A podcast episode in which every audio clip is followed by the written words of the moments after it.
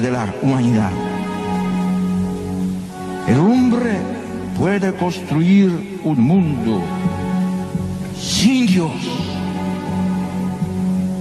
pero este mundo acabará por volverse contra el hombre.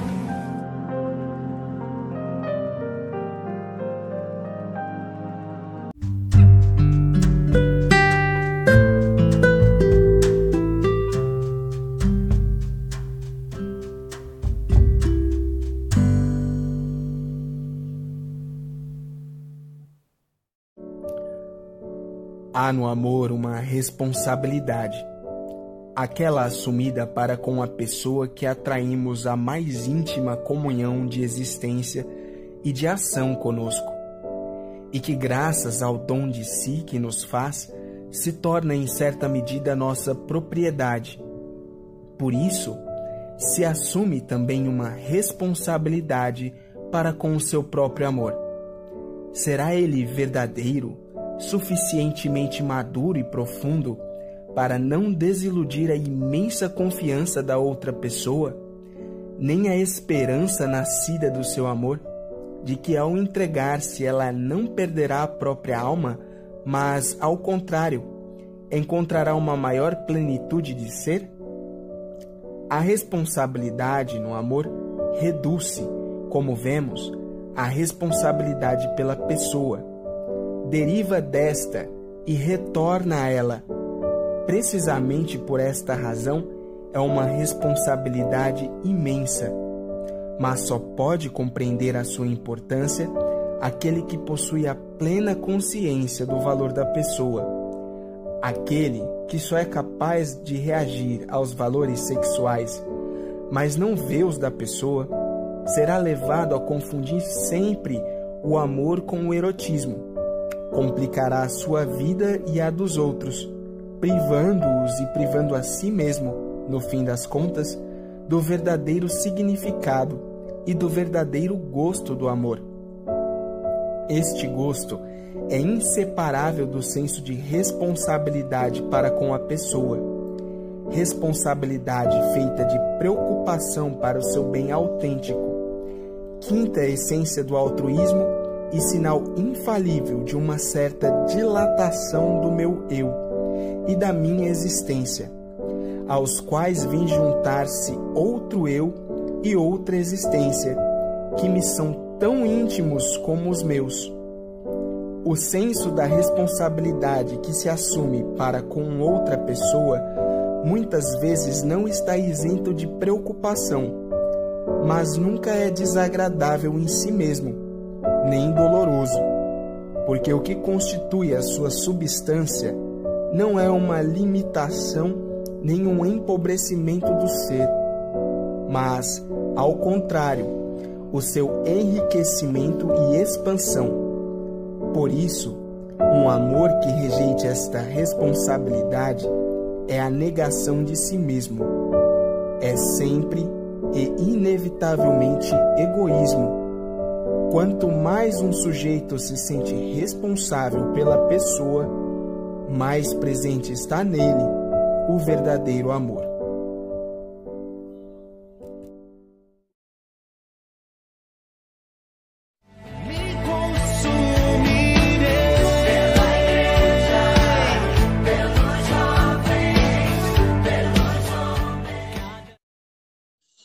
É com alegria que nós mais uma vez estamos reunidos há 15 dias atrás, estávamos vivendo o nosso último módulo da Teologia do Corpo, com a graça vivermos aquele dia com irmãos da comunidade, que colocaram seus dons a serviço da, da comunidade, a serviço do curso e a serviço de tantos que tiveram a oportunidade de participar é, do curso de Teologia do Corpo. Acredito que hoje nós estamos aqui para vivermos um desdobramento do que nós, é, do que Deus tem inspirado, a gente poderia dizer assim. Então, nós sentimos no nosso coração o desejo de realizar alguma atividade nesse tempo de pandemia, de oferecer algo que pudesse ajudar a tantas pessoas e no primeiro momento Deus nos inspirou o curso online de teologia do corpo. Recordo como se fosse hoje, no dia 21 de abril, eu postei é, falando dessa inspiração que Deus tinha colocado no meu coração. E hoje estamos aqui dando um, um novo passo. E qual é esse novo passo que nós é, estamos dando hoje? Nós estamos dando um passo novo, que é justamente é, o novo canal que nós criamos, um canal que criamos para é, aprofundarmos o tema da teologia do corpo. Mas antes de nós aprofundarmos isso, eu queria rezar com vocês, fazer um momento de oração, um breve momento de oração, confiando a Nossa Senhora esse momento e assim a gente vai é, mergulhar um pouco naquilo que o Senhor deseja realizar através dessa live na nossa vida. Em nome do Pai, do Filho, do Espírito Santo. Amém. A vossa proteção recorremos, Santa Mãe de Deus. Não desprezeis as nossas súplicas em nossas necessidades, mas livrai-nos sempre de todos os perigos. Ó Virgem gloriosa e bendita. Amém. Ó Maria concebida sem pecado, rogai por nós que recorremos a vós. Nossa Senhora de Nazaré, rogai por nós. Em nome do Pai, do Filho e do Espírito Santo. Amém. Então, acolha todos os irmãos que estão é, entrando agora nesta transmissão. É com muita alegria que nós estamos mais uma vez reunidos. E como dizia, nós estamos vivendo um tempo de muita graça.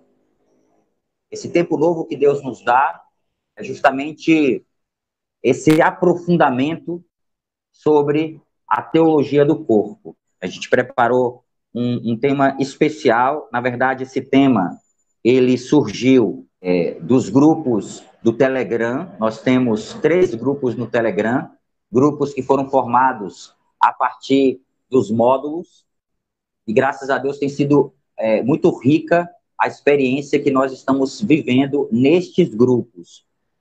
Existem muitos jovens, é, muitos casais consagrados. Você pode fazer parte desse grupo. Inclusive, quando nós terminarmos essa live, nós estaremos partilhando, fazendo uma partilha. Eu quero escutar você sobre alguma dúvida, alguma pergunta que você deseja me fazer lá no grupo do Telegram, ou também comentários que você quer fazer sobre o tema que nós estamos aprofundando. Então, é, como dizia para vocês, nós estamos iniciando agora um canal no YouTube.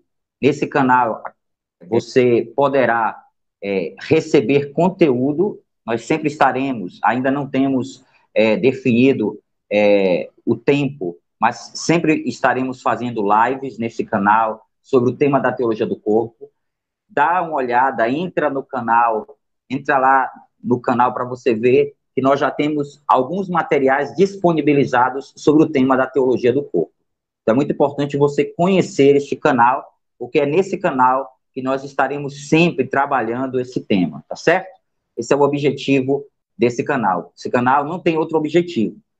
Inclusive, eu senti como inspiração é, é, criar este canal, porque algumas pessoas, quando nós estávamos realizando os módulos, algumas pessoas, sabendo que nós estávamos pensando em realizar cursos aqui na nossa missão, na Arquidiocese de Belém, pessoas de fora, de outros lugares, de outras cidades do Brasil, é, pediram para que eu não perdesse o contato com elas.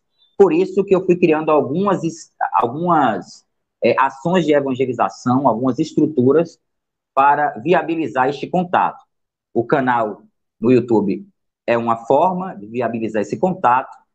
Uma outra forma de viabilizar esse contato são os podcasts, porque através desse podcast nós estamos tratando do tema da teologia do corpo e como é, tenho dito, nós iremos realizar sete temporadas, estamos na primeira introdução, mas iremos trabalhar todos os ciclos, portanto, existe um caminho a ser feito através desse podcast, e você pode é, baixar todas as, todos os episódios para escutar e aprofundar sobre o tema. E também os grupos no WhatsApp que é, nós trabalhamos além de, desses temas que nós aqui estamos falando, colocamos outros documentos, fazemos deste grupo realmente uma comunidade onde nós vamos aprofundar diversos temas relacionados à teologia do corpo. Então, a princípio é isso. Então, quero que você saiba que foi esse o objetivo da criação desse canal. Importante que a gente é, sempre é, ative é, as notificações, né? A, a, curta o, o canal, que a gente partilhe sobre o canal, se inscreva, partilhe, compartilhe com outras pessoas que você conhece, porque eu acredito que esse será um grande instrumento de Deus para a vida de muitas pessoas. Então, esse foi o objetivo da criação desse canal. E o tema de hoje, como disse para vocês, ele surgiu a partir do grupo do WhatsApp e surgiu porque Deus colocou no meu coração que eu deveria colocar como tema do, é, do canal as, o livro, né, o título do livro é, que Carol Voltiwa é, escreveu. Esse livro é um livro que, inclusive, hoje a nossa live vai ser sobre ele. E foi muito importante é, o aprofundamento, né, no, no curso de Teologia do Corpo, o aprofundamento do tema, justamente a partir do próprio livro Amor e Responsabilidade. Eu fui lendo este livro, já tinha lido outras vezes, mas fui achando que seria interessante a gente colocar é, esse título, porque, de fato, a teologia do corpo é a grande descoberta da vocação do homem para o amor. E isso está muito, já está impresso, já está descrito no, no livro Amor e Responsabilidade. Depois o Papa vai aprofundar também nas catequeses, né? E eu coloquei, aqui já começo a live, o, o tema da live, uma, amar é o contrário de utilizar. Esse tema eu escolhi porque, na verdade, é, a gente precisa descobrir concretamente a nossa vocação ao amor e, ao mesmo tempo, descobrir que essa vocação ao amor exige de nós atitudes responsáveis para com o outro. Quando eu falo da vocação ao amor, eu estou falando da vocação do homem a amar todas as coisas, da sua relação com as pessoas, na sua relação com as mulheres, de modo geral, na sua relação com o Criador, o homem foi criado para amar. Amar é um elemento central na vida do homem. E já queria trazer para vocês uma, uma palavra do livro Amor e Responsabilidade que diz, quando é, comenta a norma personalista, o texto diz assim: a pessoa é um bem em relação ao qual só o amor constitui a atitude apta e válida. Então, a nossa relação com as pessoas, elas só são justas quando nós a vivemos a partir da sua dignidade. Nós sabemos muito bem que na teologia do corpo, e claro, em toda a antropologia, antropologia que eu digo, antropologia cristã, porque nós, como escutamos, e vocês podem rever também os módulos que nós é, realizamos, os, os seis módulos que nós realizamos. Então, nós sabemos muito bem que existe uma visão de homem completamente distorcida, uma visão de homem que não reconhece a sua inviolabilidade, que não reconhece o seu valor, que não reconhece que o homem é, precisa, na sua relação para com o homem, é necessário respeitá-lo, respeitar o valor que ele tem enquanto ápice da criação, enquanto imagem e semelhança de Deus. Então, quando nós falamos do amor, nós estamos falando justamente da relação que nós temos para com o outro. E essa norma personalista, ela está fundamentada, ela está fundamentada, a gente poderia dizer que o fundamento dela é justamente o evangelho. O que o evangelho nos diz?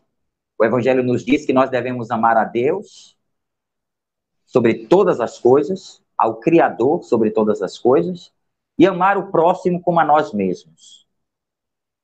Então, é essa atitude mais justa que nós devemos ter. E na contramão dessa atitude é, de caridade para com o outro, está o uso do outro. E sobre isso a gente tem visto, na verdade, diversos exemplos ou mau exemplos que a gente não deve adotar e que faz parte, infelizmente, das relações entre os homens. Muitas vezes os homens estão agindo e nós podemos também agir desta forma. Nós podemos é, agir com o outro não reconhecendo o seu valor. Aqui quero fazer uma pergunta para você. Você se relaciona somente com pessoas que têm o mesmo estilo de vida que você tem? Você se relaciona da mesma com pessoas que da mesma forma como você tem talvez é, aptidão para uma determinada coisa, tem o gosto por, por determinadas coisas.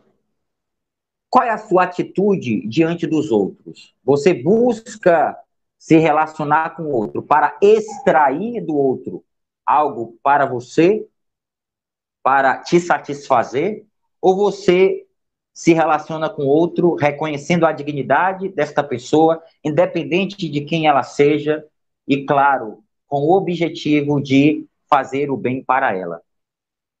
Às vezes a gente pode ter essa atitude e a gente não, não perceber que essa atitude de muitas vezes se aproximar para receber algo em troco Nessa atitude existe uma mentalidade utilitarista, uma mentalidade hedonista, como nós escutamos por diversas vezes o Papa Bento XVI nos falar da ditadura do hedonismo tão presente na nossa sociedade, tão presente nas nossas relações, uma ditadura do relativismo, uma ditadura do hedonismo, ditaduras que vão se estabelecendo na nossa vida, que vão muitas vezes tirando de nós os verdadeiros valores.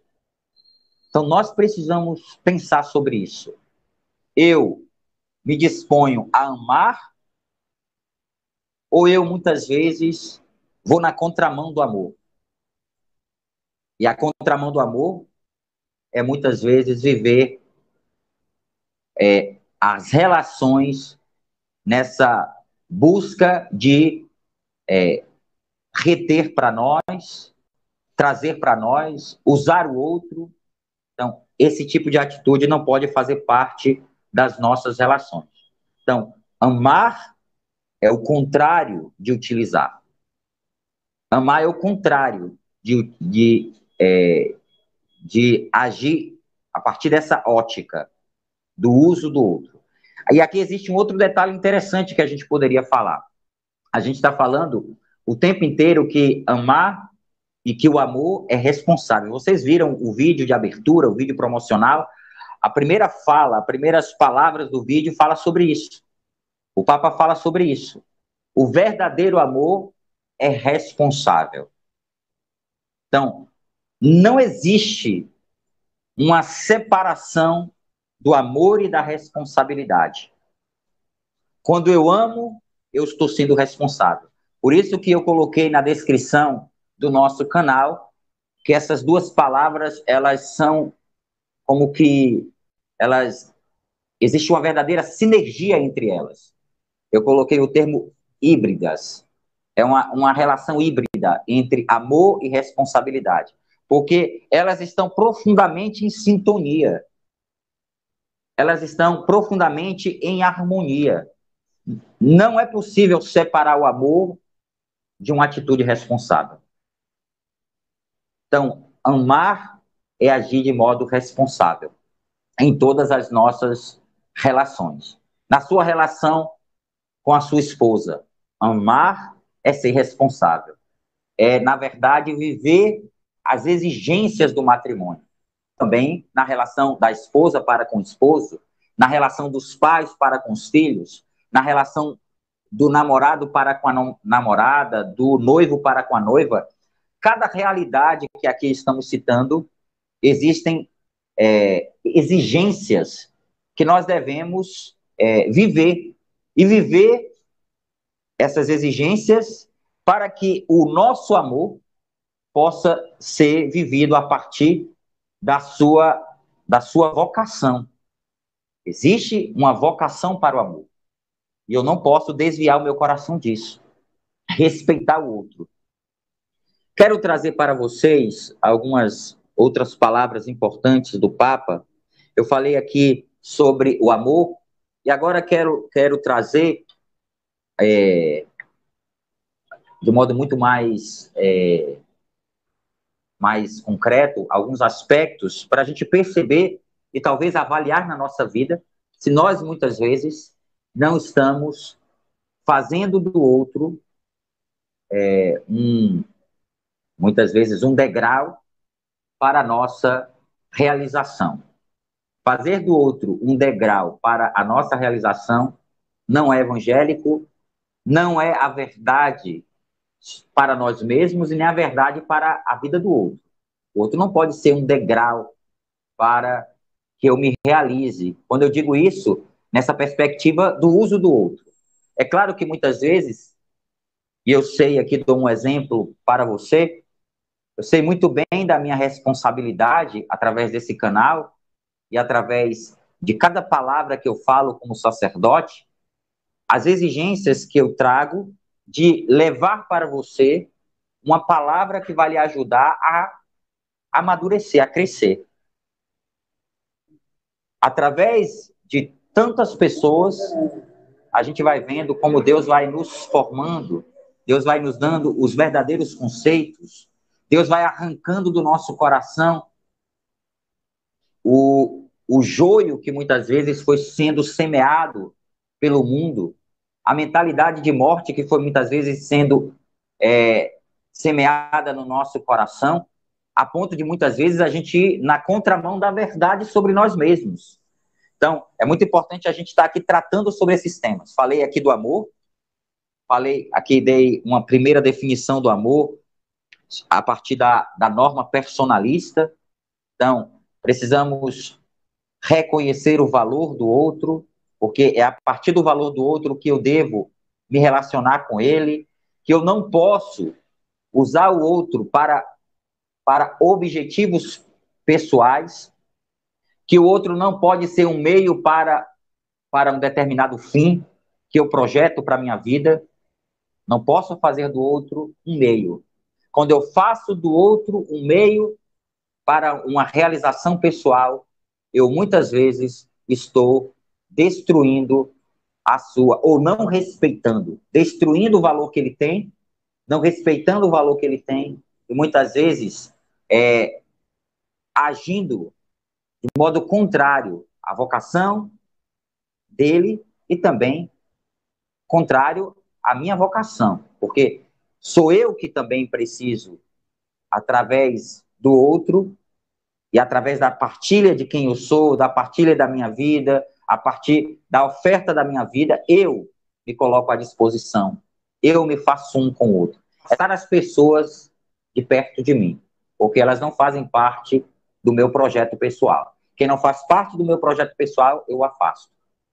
Tá aí muitas vezes relacionamentos de matrimônio e quando nesse relacionamento de matrimônio alguma coisa foge da daquilo que um dos cônjuges compreende como é, como satisfatório para si mesmo, acontece muitas vezes essa atitude de deixar, de querer sair dessa relação, ou muitas vezes buscar uma outra relação para que as suas satisfações é, sejam providas, Não é assim a nossa forma de agir. O verdadeiro amor é um amor que vai sendo amadurecido ao longo do tempo.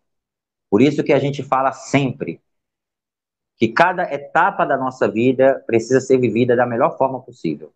E que a gente tem que combater o mundo dentro de nós. São os violentos de coração, nos diz o Evangelho, que conseguem conquistar o reino dos céus. Se você não quer combater, se você não quer combater o bom combate, como diz São Paulo, saiba que você muitas vezes pode estar correndo um grande risco de se afastar ou de estar distante do projeto de Deus para a tua vida. Então é, é, importante a gente compreender que a gente tem que combater o mundo em nós.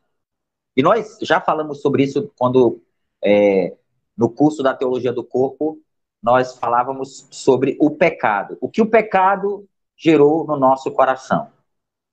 O amor próprio. O que o pecado gerou no nosso coração? A luxúria.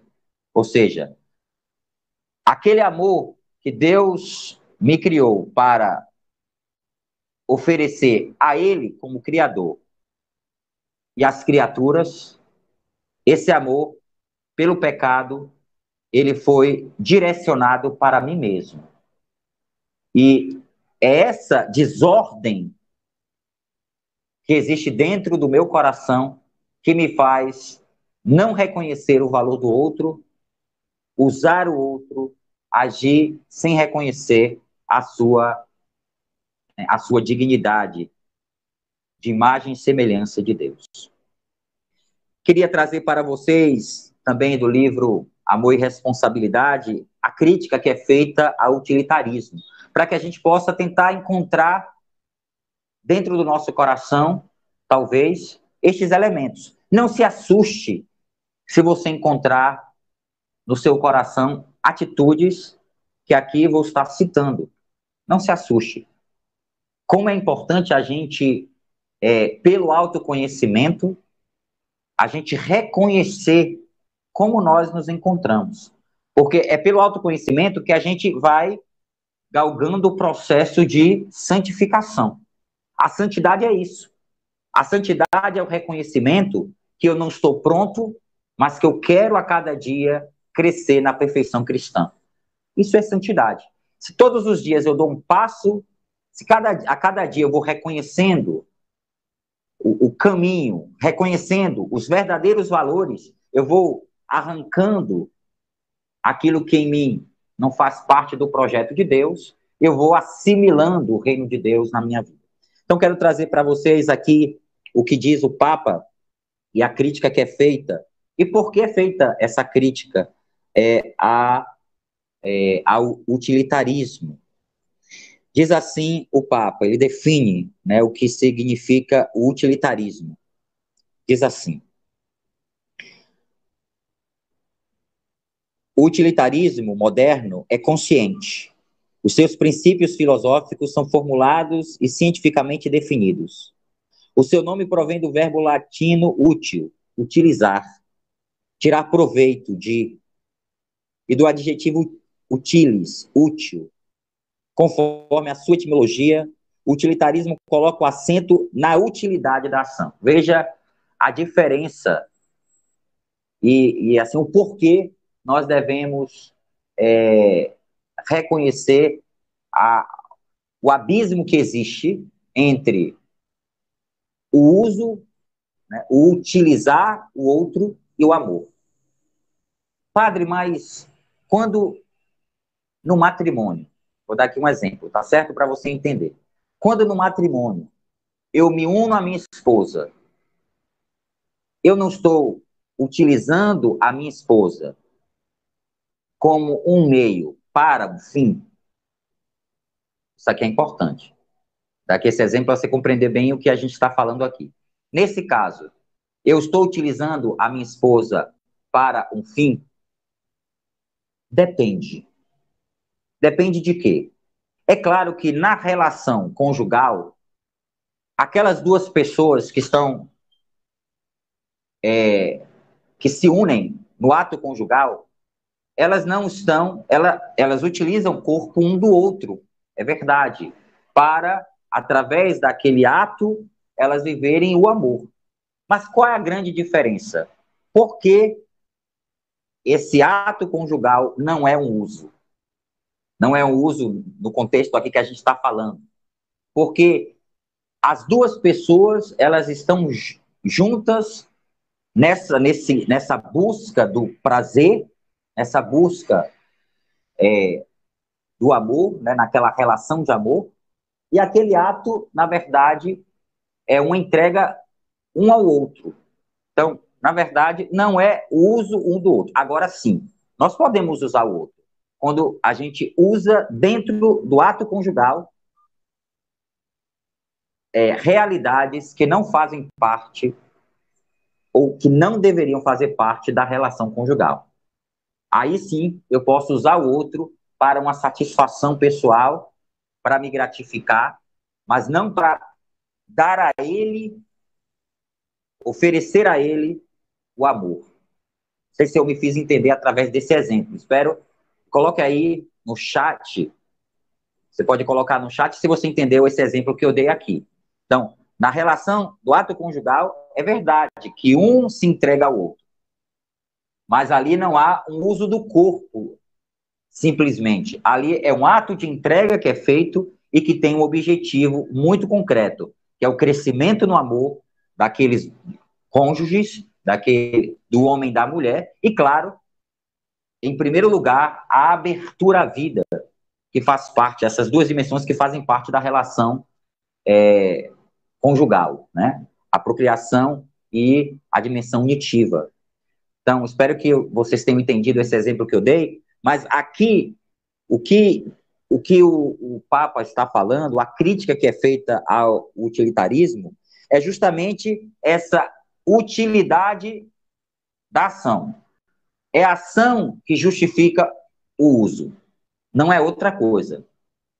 É a ação que justifica o uso. Continua o texto.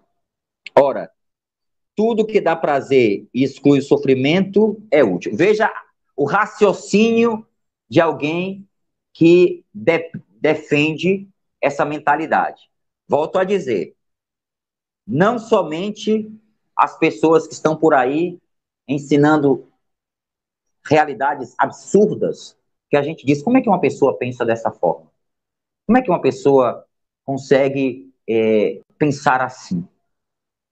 Essas pessoas que a gente consegue logo perceber a, a malícia nos seus atos, essa, ou muitas vezes essas pessoas que falam abertamente o que elas pensam e que é totalmente contrária aos mandamentos de Deus, essas pessoas a gente sabe muito bem, pessoas assim revelam o, o seu coração, a sua ideologia, a sua mentalidade, aquilo que elas defendem. A gente sabe muito bem. Porém, o que eu estou falando aqui é desse joio que talvez o mundo está plantando no nosso coração há muito tempo e que a gente não percebe. Porque talvez a gente esteja pensando da mesma forma. Veja o que diz, ou o que pensa, ou como age alguém que é ligado ou que tem dentro de si esse tipo de mentalidade. Então a pessoa coloca, como, é, coloca o acento na utilidade da ação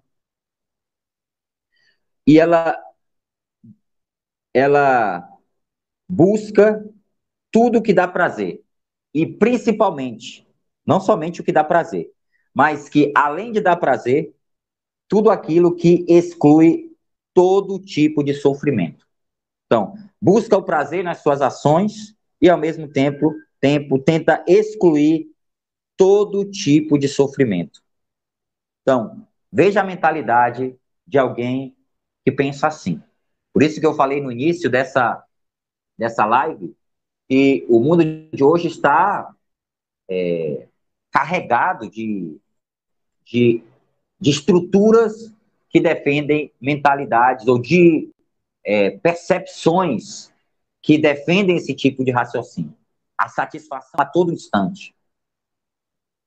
A gente até muitas vezes, na nossa relação com Deus, talvez a gente vai para a oração quando a gente sente vontade de rezar. Quantas pessoas às vezes nos procuram e diz, padre, eu não, eu não rezei ou eu não estou rezando porque eu não estou sentindo a presença de Deus. Ou seja, olha que, que mentalidade carregada de, de distorção acerca do valor da oração.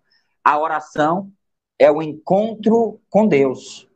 E esse encontro com Deus, ele, na verdade, ele deve ser cultivado todos os dias, independente de sofrimento, ou melhor, independente de sentimentos, independente de sofrimentos que eu esteja vivendo, de qualquer tipo de desafio, não importa. Eu busco a oração, porque na oração eu me encontro com Deus. Na oração eu me encontro